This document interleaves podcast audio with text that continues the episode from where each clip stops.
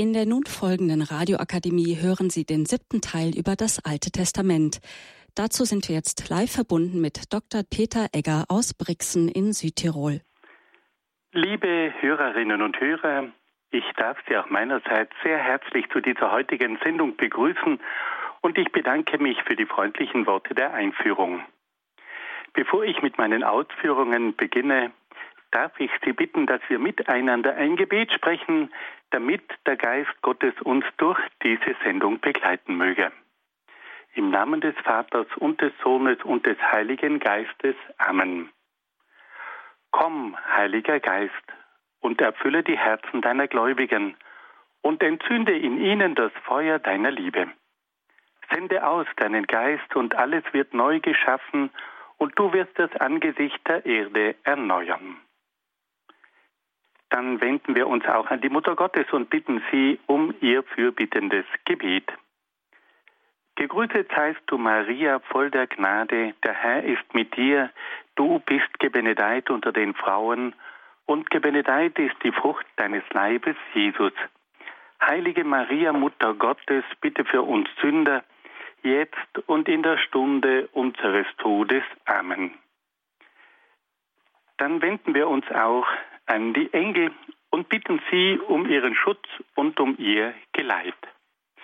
Engel Gottes, unsere Beschützer, denen des höchsten Vaterliebe uns anvertraut hat, erleuchtet, regiert und begleitet uns. Amen. Und schließlich wenden wir uns noch an den größten Katecheten der Kirchengeschichte, Heiliger Petrus Canisius, bitte für uns. Im Namen des Vaters und des Sohnes und des Heiligen Geistes. Amen. Liebe Hörerinnen und Hörer, wir kommen heute zu einem weiteren sehr interessanten Abschnitt des Alten Testaments, nämlich zur Zeit der Könige. Im Jahr 1020 vor Christus kam es zur Erwählung des ersten Königs in Israel. Damit begann eine neue Epoche in der Geschichte des Volkes Israel. Der Prophet Samuel erhielt von Gott den Auftrag, den ersten König von Israel zu salben. Dieser bedeutende Prophet war in der Zeit der ersten Könige auch der geistliche Führer des Volkes Israel. Bevor wir auf die bekanntesten den Könige von Israel zu sprechen kommen, wollen wir einiges aus dem Leben des Propheten Samuel erfahren. In Samaria lebte ein Mann, der Elkanah hieß. Er war mit Hannah verheiratet, die aber keine Kinder bekam. Elkanah zog mit seiner Frau in das Heiligtum von Shiloh, in dem sich damals die Bundeslade befand. Hannah bat Gott um ein Kind und versprach, es Gott zu weihen. Bald darauf bekam Hannah einen Sohn. Sie nannte ihn Samuel, das heißt der von Gott gegebene. Nach einiger Zeit brachte Hannah ihren kleinen Sohn Samuel mit verschiedenen Opfergaben in das Heiligtum von Shiloh. Nachdem sie ein Schlachtopfer dargebracht hatte, übergab sie das Kind dem Priester Eli. Der kleine Samuel wuchs nun in der Familie von Eli heran und diente Gott im Heiligtum von Shiloh. Eines Nachts rief der Herr den Samuel, der im Heiligtum schlief. Dieser glaubte, dass ihn der Priester Eli gerufen hätte und eilte zu ihm. Der Priester aber sagte, dass er ihn nicht gerufen hätte. Darauf legte sich Samuel wieder hin und schlief weiter. Gott aber rief Samuel noch ein zweites und ein drittes Mal, und jedes Mal eilte der Junge zu Eli.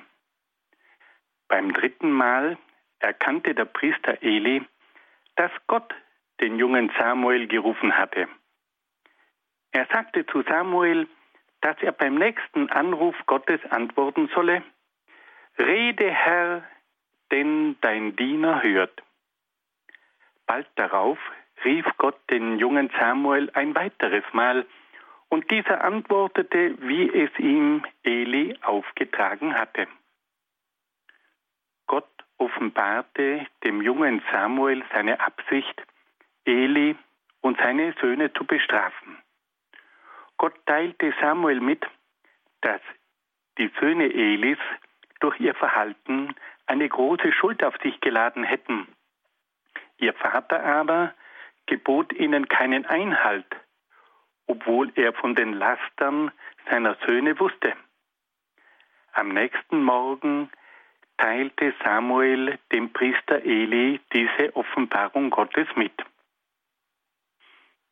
Bald darauf zogen die Israeliten in den Kampf gegen die Philister. Sie nahmen auch die Bundeslade mit in den Krieg und hofften, dass ihnen Gott auf diese Weise im Kampf gegen die Philister beistehen würde. Doch die Israeliten verloren den Kampf und die beiden Söhne Elis wurden in der Schlacht getötet. Die Bundeslade aber fiel in die Hände der Feinde.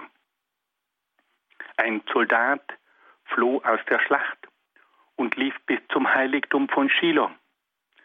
Dort berichtete er Eli vom Tod seiner Söhne und vom Verlust der Bundeslade. Als Eli hörte, dass die Bundeslade in die Hand der Philister gefallen war, stürzte er von seinem Stuhl und brach sich das Genick. Auf diese Weise erfüllte sich das angedrohte Strafgericht an Eli und seinen Söhnen. Die Bundeslade aber kam erst nach einiger Zeit in das Heiligtum von Shiloh zurück. So viel zum Leben des Propheten Samuel vor dem Beginn der Königszeit in Israel. Nun kommen wir zur Entstehung des Königtums in Israel. In der langen Zeit der Richter gab es keinen gemeinsamen Herrscher der Israeliten. In jedem Stamm regierten die Richter und die Stammesältesten. Die Israeliten erkannten aber, dass sie sich enger zusammenschließen mussten, um ihr Land gegen die Feinde zu verteidigen.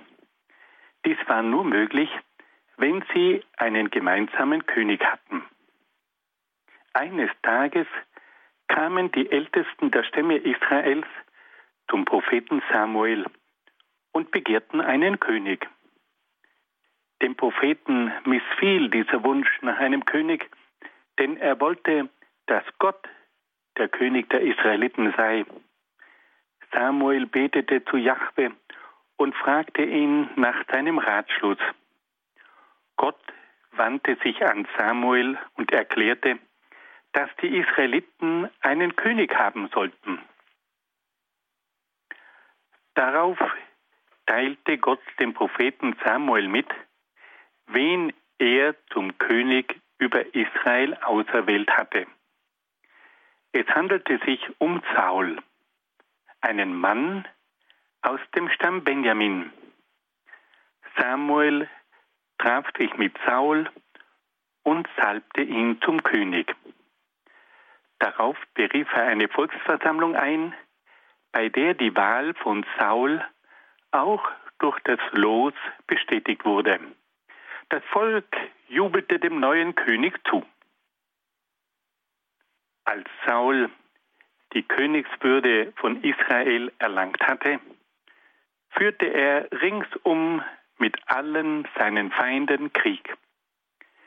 Er kämpfte gegen die Moabiter, die Edomiter und auch gegen die Philister. Wohin er sich auch wandte, war er siegreich.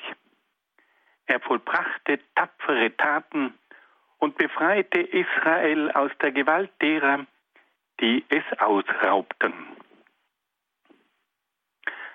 Gott erteilte dann Saul auch den Auftrag, gegen die Amalekiter zu ziehen, die sich gegen die Israeliten gestellt hatten. Der König sollte das Volk der Amalekiter mit allen seinen Gütern und Herden vernichten. Darauf zog König Saul gegen die Amalekiter in den Krieg.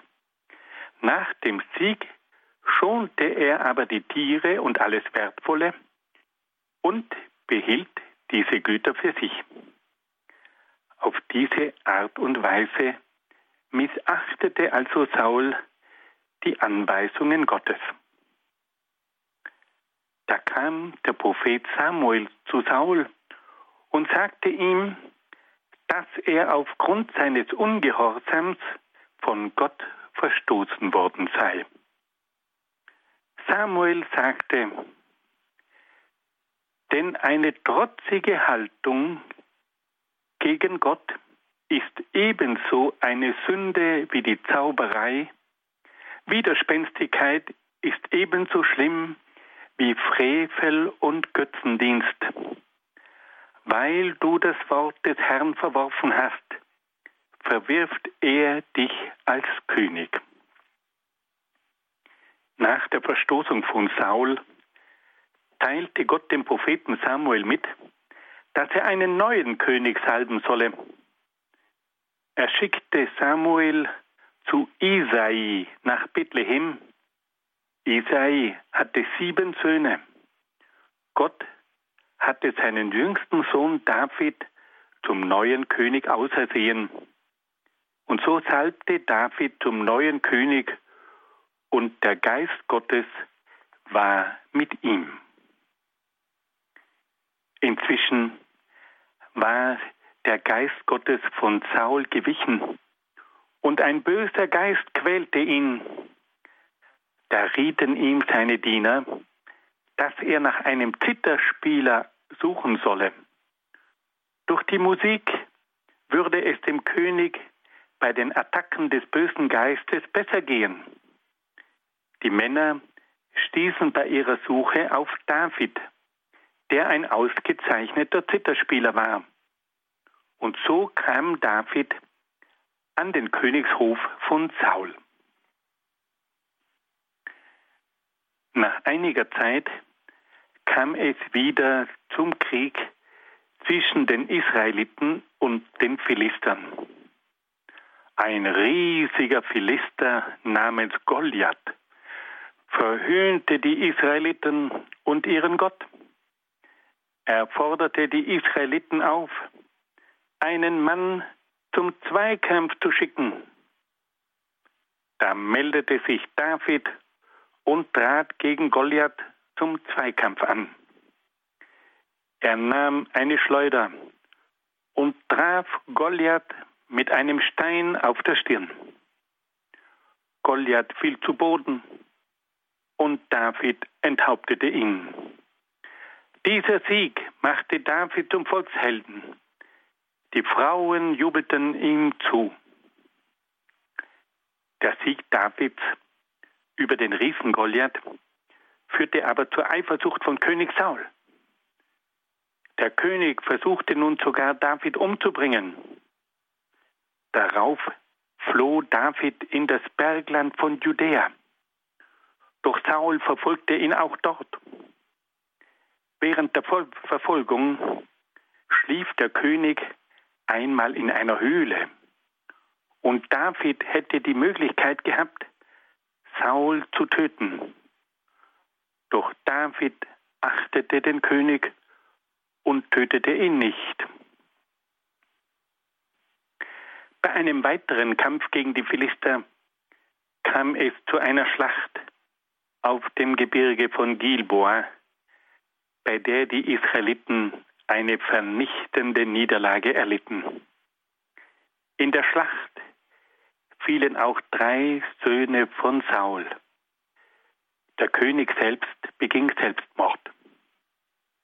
Die Philister schlugen der Leiche von Saul den Kopf ab und hefteten seinen Leichnam an die Stadtmauer von Bilsche ab. Auf diese Art und Weise endete also das Leben von König Saul. Nun wollen wir noch eine kurze Erklärung abgeben zur Verwerfung von König Saul. Warum wurde dieser König von Gott verworfen.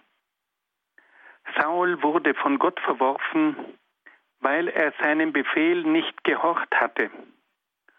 Gott war in dieser Hinsicht unerbittlich. Er konnte es nicht dulden, dass der König seinem Befehl nicht gehorchte. Gott konnte nämlich ohne den Gehorsam des Königs seine Pläne mit dem Volk Israel nicht verwirklichen.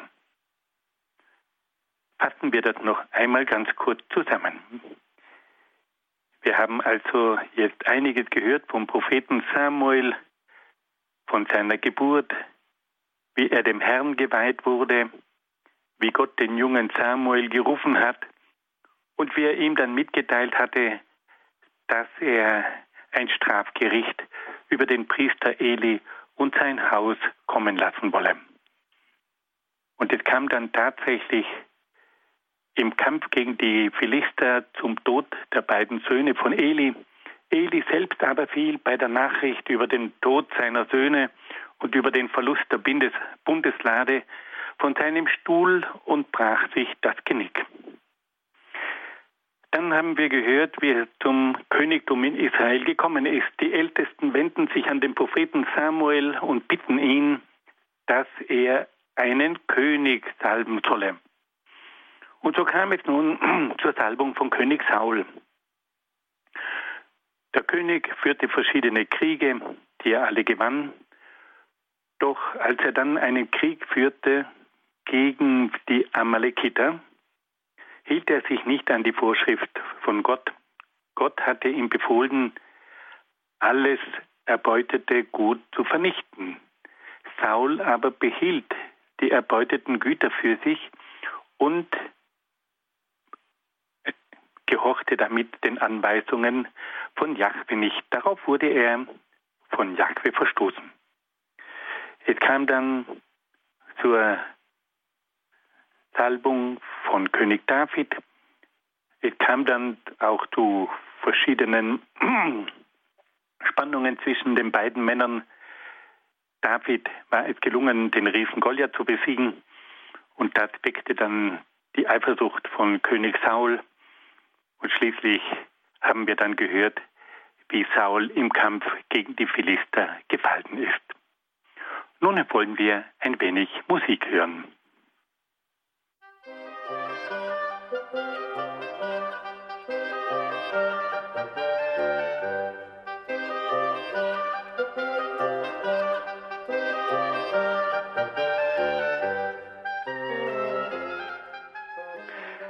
Liebe Hörerinnen und Hörer, wir wollten uns nun dem zweiten großen König der israelitischen Geschichte zuwenden, dem bekannten König David.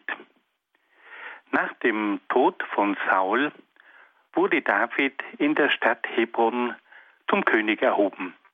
Anschließend kam es zu einem Machtkampf zwischen David und einem Sohn von Saul, den David aber für sich entscheiden konnte. David war zunächst König von Juda, das im Süden des Landes Kanaan lag. Die Hauptstadt von Juda war damals Hebron. Einige Jahre später wählten ihn auch die übrigen Stämme der Israeliten zu ihrem König. Nach einiger Zeit gelang es David, die Stadt Jerusalem zu erobern, die damals den Jebusitern gehörte. Er gelangte mit einer kleinen Schar von Soldaten durch einen geheimen Schacht in das Innere der Stadt und öffnete die Stadttore. Darauf konnten die Israeliten die Stadt erobern. David erwählte Jerusalem zur Hauptstadt seines Reiches. Bald darauf überführte König David die Bundeslade nach Jerusalem. Die Bundeslade wurde auf einem neuen Wagen in die Stadt gebracht. Viele Menschen begleiteten sie auf ihrem Weg. Musikanten spielten auf, der König selbst tanzte und musizierte vor der Bundeslade. David brachte die Bundeslade in ein Zelt, das er auf dem Berg Zion am Nordrand der Stadt errichten ließ. Der König wollte für die Bundeslade einen Tempel erbauen lassen. Aber Gott ließ David durch den Propheten Nathan wissen, dass er ihm kein Haus bauen solle. Das werde die Aufgabe seines Sohnes sein. Gott verkündete dann David, dass sein Königtum auf ewig Bestand haben werde. David dankte dem Herrn für seine vielen Wohltaten, die er unverdienterweise von ihm empfangen hatte. Einige Jahre später lernte David eine Frau kennen, die Bathseba hieß. Die Frau war mit dem Hethiter Uriah verheiratet. David ließ die Frau zu sich kommen und die Frau wurde schwanger. David versuchte nun einen Beischlaf von Bathseba mit ihrem Ehemann Uriah herbeizuführen, doch der Versuch misslang. Als dieser Plan nicht gelang, schickte er Uriah in den Krieg und gab den Befehl, dass man Uriah an der vordersten Front einsetzen solle. Uriah fiel im Kampf und David nahm Bathseba zu sich. Da schickte Gott den Propheten Nathan zu David, der ihn als Ehebrecher und Mörder überführte. Er kündigte dem König an, dass das Kind von Bathseba sterben werde. David bereute seine Sünde und tat Buße. Dennoch starb das Kind. Später wurde Bathseba die Mutter von Salomon, der der Nachfolger von David wurde. David hatte auch einen Sohn namens Abschalom. Dieser Sohn strebte nach der Königsherrschaft und versuchte mehrere Jahre lang, das Volk der Israeliten auf seine Seite zu bringen. Nachdem er den Eindruck gewonnen hatte, dass er nun einen Aufstand gegen seinen Vater wagen könne, rief er seine Vertrauten in die Stadt Hebron. Dann zog er mit den Aufständischen gegen Jerusalem. David musste barfuß aus der Stadt fliehen und begab sich auf den Ölberg, wo er seine Truppen gegen Abschalom sammelte.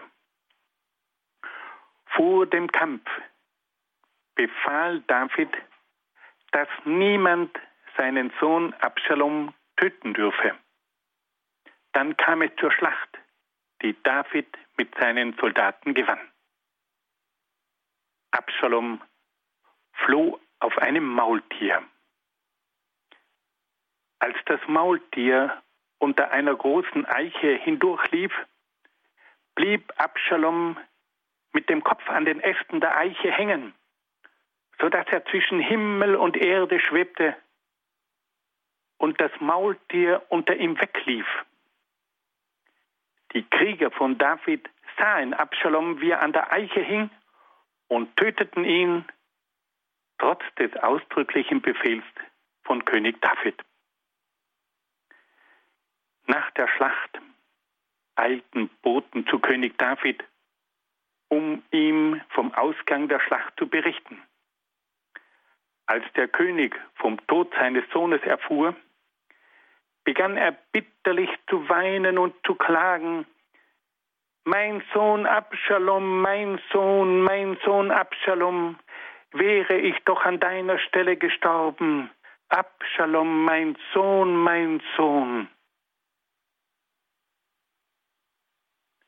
Nach seiner Klage um Abschalom kehrte David wieder nach Jerusalem zurück. Er versöhnte sich mit seinen verschiedenen Feinden, die mit Absalom gegen ihn gekämpft hatten.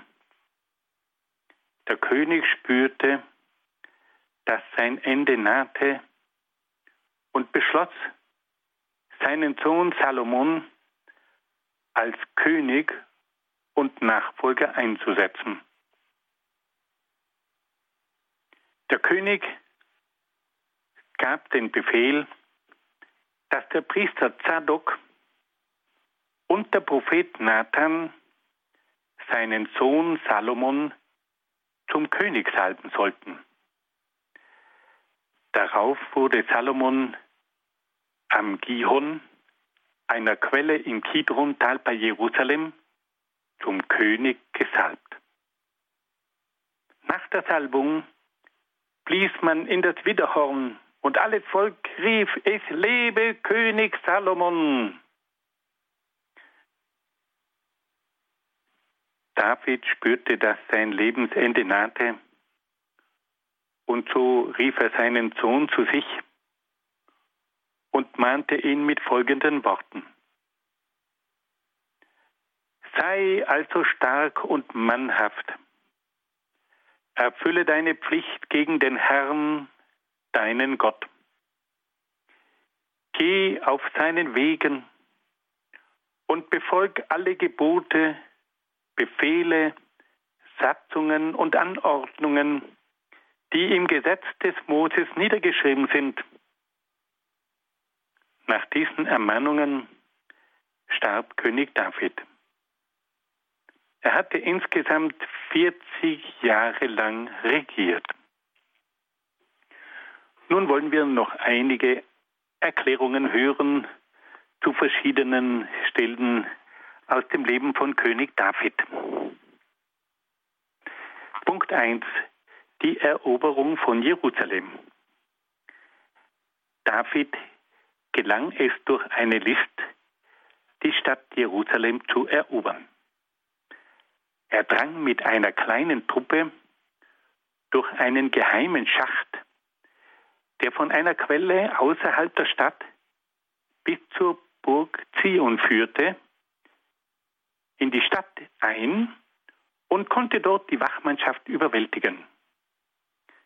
Dann öffnete er die Tore der Burg, sodass das israelitische Heer die Burg erobern konnte. Man muss sich das also so vorstellen, die Stadt Jerusalem liegt auf einem Berg und es gab in dieser Stadt nur sehr wenig Wasser. Die einzige große Quelle lag am Fuß dieses Hügels und musste dann über einen inneren Schacht in die Stadt hinaufgeleitet werden. Und da gelang es nun König David, diesen Schacht, der von der Quelle außerhalb der Stadt bis in die Stadt hineinführte, zu entdecken. Und er drang nun mit einigen wenigen Soldaten von dieser Quelle, von diesem Schacht außerhalb der Stadt, über die Treppen hoch bis in das Stadtinnere vor. Und es gelang ihm dann, die Türen von innen zu öffnen und so konnten dann die Israeliten in die Stadt eindringen und die Stadt erobern. Dieser berühmte Schacht, den gibt es heute noch.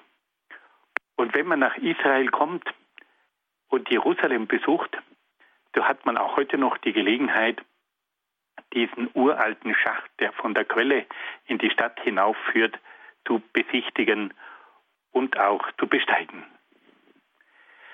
Dann wollen wir noch auf einen zweiten Punkt eingehen, die Stadt Davids.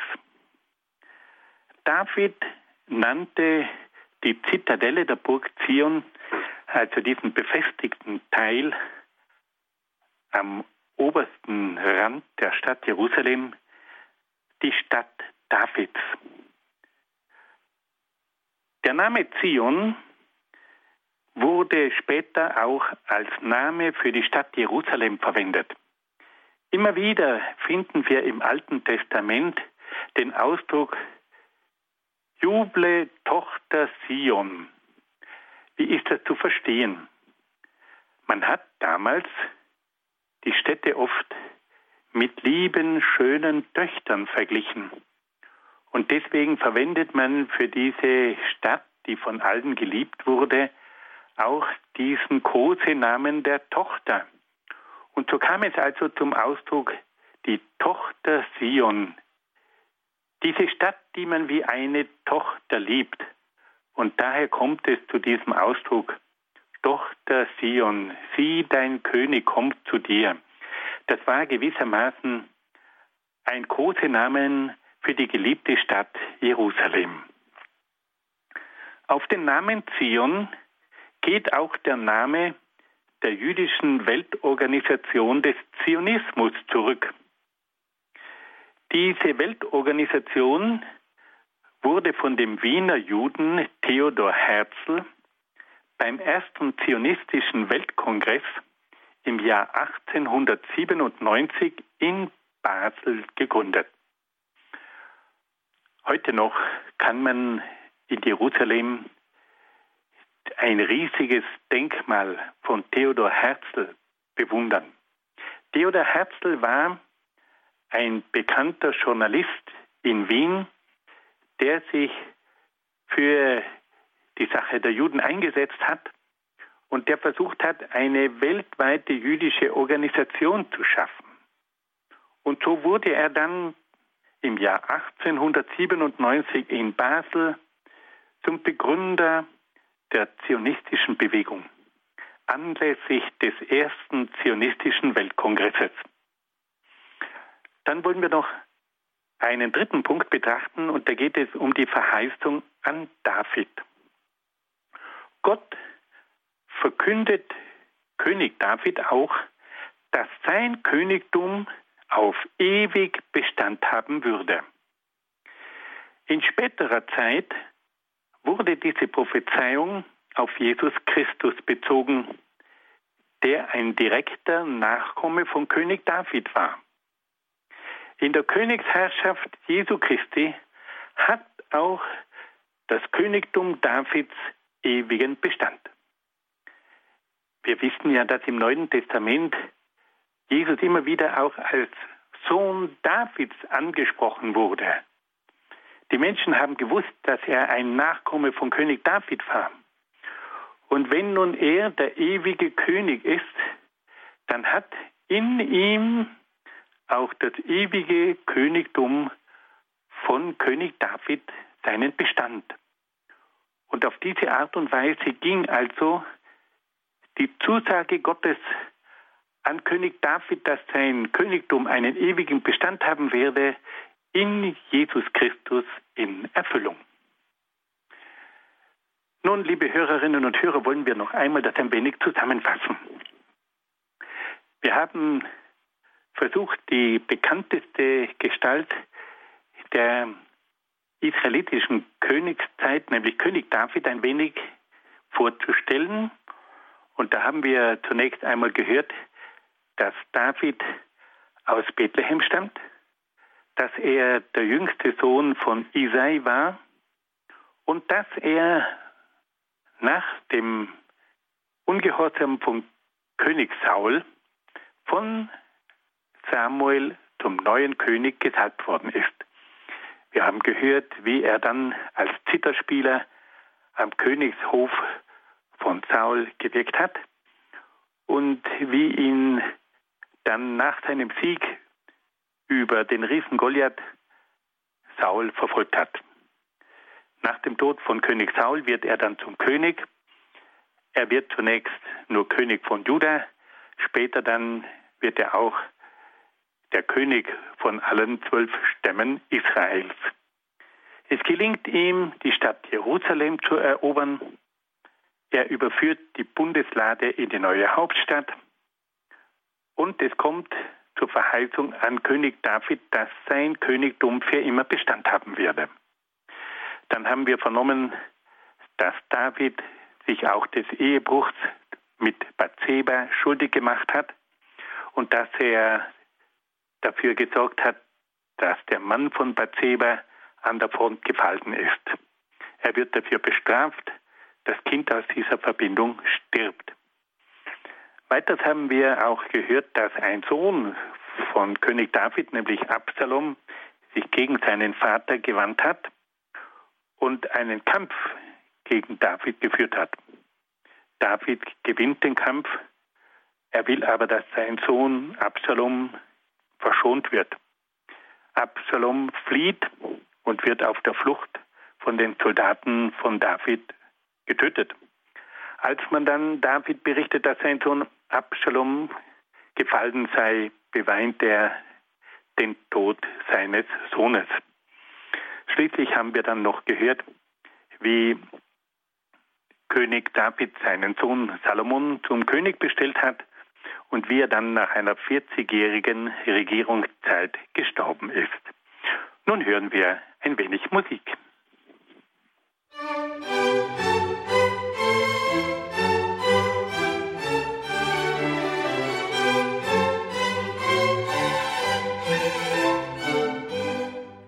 Liebe Hörerinnen und Hörer, wir kommen nun zur dritten großen Gestalt der israelitischen Königszeit, nämlich zu König Salomon. Wir haben gehört, dass Salomon der Sohn von König David und Bathseba war und dass ihn sein Vater vor seinem Tod zum König bestellte. Salomon begab sich nach seiner Königswahl nach Gibeon, um dort zu opfern. In der Nacht erschien Gott Salomon im Traum und forderte ihn auf, sprich eine Bitte aus, die ich dir gewähren soll. Da bat Salomon Gott um ein hörendes Herz, damit er das Volk regieren und das Gute vom Bösen unterscheiden könne. Darauf antwortete Gott Salomon. Weil du gerade diese Bitte ausgesprochen hast und nicht um langes Leben, Reichtum oder um den Tod deiner Feinde, sondern um Einsicht gebeten hast, um auf das Recht zu hören, werde ich deine Bitte erfüllen. Siehe, ich gebe dir ein so weises und verständiges Herz, dass keiner vor dir war und keiner nach dir kommen wird, der dir gleicht. Dann fügte Gott noch hinzu, aber auch das, was du nicht erbeten hast, will ich dir geben. Reichtum und Ehre, sodass zu deinen Lebzeiten keiner unter den Königen dir gleicht. Wenn du auf meinen Wegen gehst, meine Gesetze und Gebote befolgst wie dein Vater David, dann schenke ich dir ein langes Leben. Salomon hat also Gott um Weisheit gebeten und Gott hat diese Bitte gefallen. Und er hat dann Salomon auch noch vieles dazugegeben, um das er nicht von dem jungen König gebeten worden war. Nach einiger Zeit kamen zwei Frauen zum König, die beide ein Baby hatten und zusammen wohnten. Die eine Frau sagte zum König,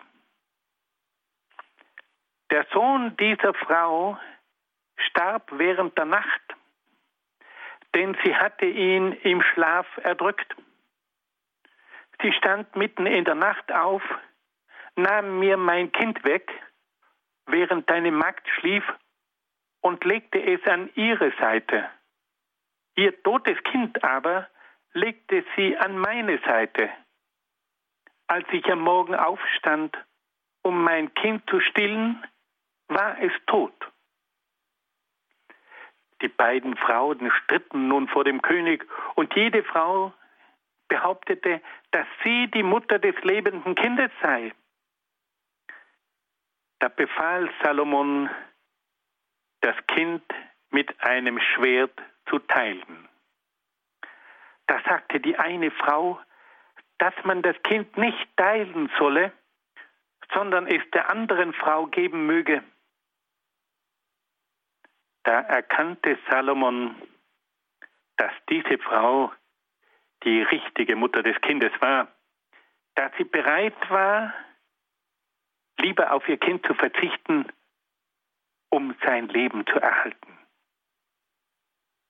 Dieses Urteil führte dazu, dass alle in Israel über die Weisheit Salomons staunten.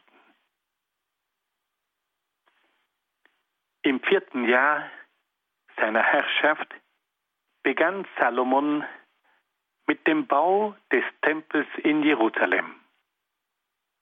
Er wandte sich an den König des Nachbarlandes im Norden, an König Hiram von Tirus im Libanon und bat ihn um seine Hilfe. Hiram schickte Baumaterial und Bauleute nach Jerusalem. Er sandte vor allem das wertvolle Zedernholz aus dem Libanon, das zum Bau des Tempels benötigt wurde. Salomon lieferte dafür dem König von Tirus Weizen und Öl. Nach der Fertigstellung des Tempels kam es zur Übertragung der Bundeslade. In Gegenwart aller Ältesten Israels nahmen die Priester die Bundeslade und brachten sie vom Zionsberg zum Tempel. König Salomon und die ganze Gemeinde Israels, die vor der Bundeslade versammelt war, schlachteten unzählige Schafe und Rinder. Nach der Ankunft im Tempel stellten die Priester die Bundeslade in das Allerheiligste des Tempels. Dann sprach Salomon ein langes Gebet, in dem er Gott darum bat, dass er im Tempel die Anliegen des Volkes erhöre. Gott möge in diesem Haus die Sünden der Menschen vergeben. Gott möge dem Volk beistehen in den persönlichen Nöten, in Zeiten der Dürre, der Hungersnot, der Seuchen, der Kriegsgefahr, der Gefangenschaft in fremden Ländern. Alle Anliegen des Einzelnen und alle Anliegen des Volkes wurden hineingenommen in diese tiefen Gebete des Königs. Am Ende der Zeremonie segnete Salomon das Volk und rief mit lauter Stimme, der Herr, unser Gott, sei mit uns, wie er mit unseren Vätern war. Er verlasse uns nicht und verstoße uns nicht. Er lenke unser Herz zu sich, damit wir auf seinen Wegen gehen und die Gebote, Befehle und Anordnungen befolgen, die er unseren Vätern gegeben hat.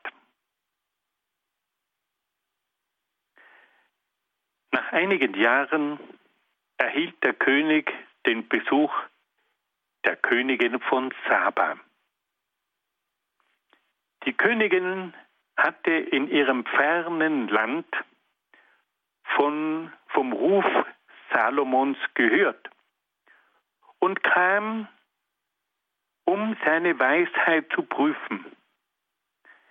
Sie stellte ihm viele Rätselfragen, um seine Antwort zu hören.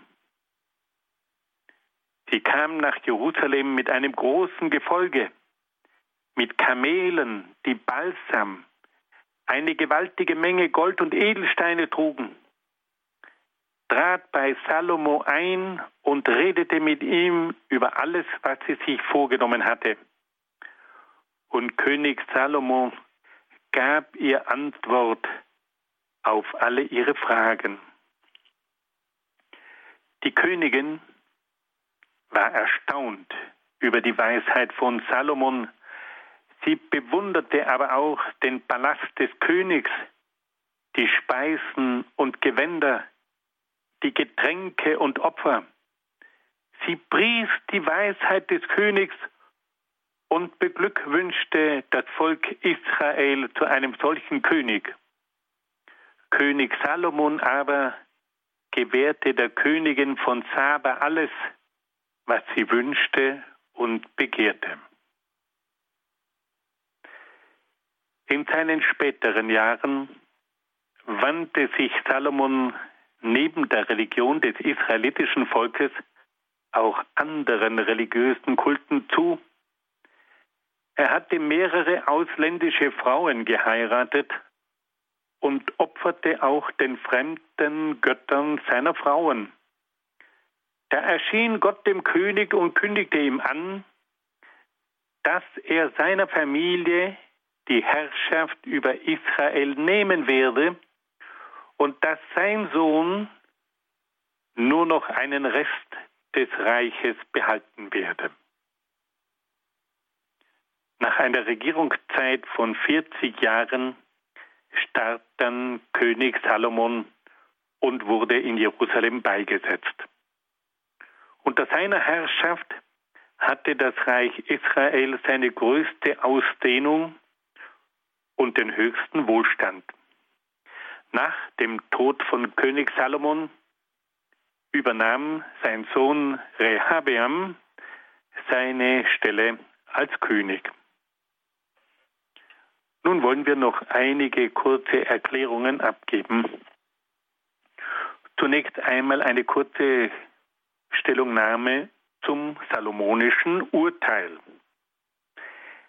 Wenn bei einem schwierigen Rechtsstreit oder bei einem schwierigen Problem ein weises und kluges Urteil gefällt wird, so spricht man heute noch von einem salomonischen Urteil. Ein solches Urteil erfordert neben der Sachkenntnis auch eine tiefe Kenntnis der menschlichen Seele und erfordert den Beistand des Heiligen Geistes. Ein zweiter Punkt. Wer war denn diese Königin von Saba? Die Königin von Saba stammte wahrscheinlich aus dem Land des heutigen Jemen, das sich ganz im Süden Arabiens auf der östlichen Seite des Roten Meeres befindet. Wenn wir also das Rote Meer ganz hinunterfahren, dann haben wir auf der westlichen Seite Somalia und auf der östlichen Seite den Jemen. Das Königreich Saba war in der Antike jahrhundertelang das sagenhafte und geheimnisvolle Land der Gewürze. In der Zeit von König Salomon gab es rege Handelsbeziehungen zwischen Saba und Israel.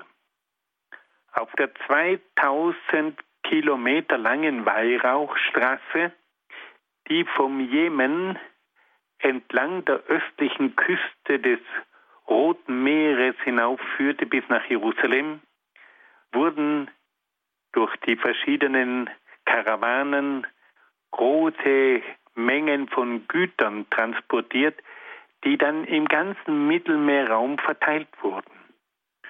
Und es kam auf diese Art und Weise auch zu Handelsbeziehungen zwischen dem Königreich von Saba, dem heutigen Jemen, und Israel. Und wie das mal so ist, es kommt ja bei diesen Handelsbeziehungen nicht nur zum Geschäft, sondern man erzählt sich auch Dinge. Diese Geschäftsleute, die damals unterwegs waren mit ihren Gütern, die haben viele Dinge berichtet von ihrem Land und haben auch viele Dinge erfahren von den Ländern, in die sie gereist sind. Und so ist es zu erklären, dass die Weisheit von König Salomon im Land Israel auch in einem Land bekannt wurde, das 2000 Kilometer von Israel entfernt war. Und immer wieder haben diese großen Kaufleute der Königin berichtet, dass es da im Land Israel einen weißen König gibt, diesen Salomon. Und schließlich hat diese Königin gesagt, diesen Mann möchte ich einmal kennenlernen. Und sie nimmt diese weite Reise auf sich und ist wochenlang unterwegs und sie bringt natürlich entsprechend Geschenke mit. Aber sie wird dann auch ganz großartig von Salomon empfangen. Und die beiden, der König Salomon und die Königin von Saba, verstehen sich prächtig und sie unterhalten sich über viele Dinge. Das ist also der Hintergrund dieser Geschichte von der Königin von Saba. Nun, liebe Hörerinnen und Hörer, wollen wir auch diese Gestalt von König Salomon ein wenig zusammenfassen. Wir haben gehört, dass König Salomon der Sohn von König David und von Bathseba war. Vor seinem Tod hat David seinen Sohn Salomon zum König bestellt. Und Salomon wurde geweiht und gesalbt. Der König, der junge König, bat dann Gott um Weisheit. Und diese Bitte hat Gott so gut gefallen, dass er gesagt hat, dass er ihm nicht nur Weisheit schenken werde, sondern ihm auch noch viele andere Sachen dazugeben werde. Ein langes Leben, viel Reichtum und Wohlstand. Und das alles ist eingetreten und hat sich also bewahrheitet. Dann erfahren wir, wie diese Weisheit von Salomon sich gleich in einem ganz konkreten Fall gezeigt hat. Zwei Mütter kommen zu ihm. Eine Mutter hat in der Nacht auf unglückliche Weise ihr Kind erdrückt, hat es dann der anderen Frau unterschoben und die protestiert nun. Und die beiden Mütter streiten vor Salomon, wer ist jetzt die rechte Mutter, wer ist die Mutter von dem lebenden Kind. Und Salomon greift zu einer drastischen Lösung und sagt, teilen wir das Kind. Und jede Mutter bekommt die Hälfte. Und da tritt nun eine Frau auf und sagt, nein, gebt der anderen Frau das Kind. Und Salomon sagt, das ist die Mutter, weil die ist lieber bereit, auf das Kind zu verzichten, damit es am Leben bleibt. Das ist die richtige Mutter. Und alle waren erstaunt über dieses weiße Urteil. Dann erfahren wir, dass König Salomon auch den Tempel gebaut hat. Und da holt er Fachleute aus dem Nachbarland, aus dem Libanon. Er wendet sich an seinen Kollegen, an König Hiram. Und der schickt dann Fachleute und auch Baumaterial, die berühmten Zedern aus dem Libanon. Und so wird also der Tempel gebaut. Und dann erfahren wir von der großartigen Einweihung des Tempels und von den Gebeten von König Salomon, wie er Gott bittet um seinen Beistand in allen Nöten und in allen Anliegen. Und er verspricht, dass das Volk Israel die Gebote und Anweisungen Gottes befolgen werde. Wir haben dann auch noch gehört, wie die Königin von Saba auf Besuch kommt. Aus dem fernen Jemen begibt sich diese Frau auf eine 2000 Kilometer lange Reise. Sie reist auf der berühmten Weihrauchstraße, auf der man den Weihrauch vom Jemen bis in das Mittelmeergebiet transportiert hat, bis hinauf nach Jerusalem, um dort König Salomon zu treffen. Und sie bewundert seine Weisheit, sie bewundert seinen Wohlstand. Und schließlich haben wir dann auch noch erfahren, wie König Salomon gegen Ende seines Lebens nicht mehr Gott die Treue gehalten hat, dass er sich auch anderen Kulten zugewendet hat. Er war mit verschiedenen Frauen verheiratet, die einer anderen Religion angehörten und der König wohnt auch diesen Kulten bei. Und da erfährt er von Gott, dass seiner Dynastie nur mehr ein Teil der Herrschaft erhalten bleiben wird und dass sein Sohn nicht mehr der König von ganz Israel sein werde. Liebe Hörerinnen und Hörer, wir haben also heute über die Königszeit gesprochen. Wir haben von dem Propheten Samuel erfahren, der den ersten König geteilt hat, den König Saul. dann haben wir gehört von König David und schließlich dann auch noch von König Salomon. Ich danke Ihnen sehr, sehr herzlich für Ihre Aufmerksamkeit und ich wünsche Ihnen noch viel Gewinn beim Lesen dieser so wunderbaren Berichte, die uns immer wieder bewusst machen, wie Gott in die Geschichte eingreift und wie auch die Menschen auf Gott eingehen müssen. Auf diese Art und Weise wird nämlich dann die Geschichte immer auch zu einer Heilsgeschichte. Ich wünsche Ihnen von Herzen alles Gute und Gottes besonderen Segen. Wie immer haben Sie, liebe Hörerinnen und Hörer, die Möglichkeit, diese Sendung nochmal nachzuhören. Dazu wenden Sie sich bitte an unseren CD-Dienst unter der Rufnummer 08328 921 120. Für Deutschland die Vorwahl 0049 oder schreiben Sie eine E-Mail an cd-dienst.horeb.org. Weiterhin besteht die Möglichkeit, diese Sendung ab morgen auch als Podcast runterzuladen. Dazu schauen Sie bitte auf unserer Homepage unter www.horeb.org.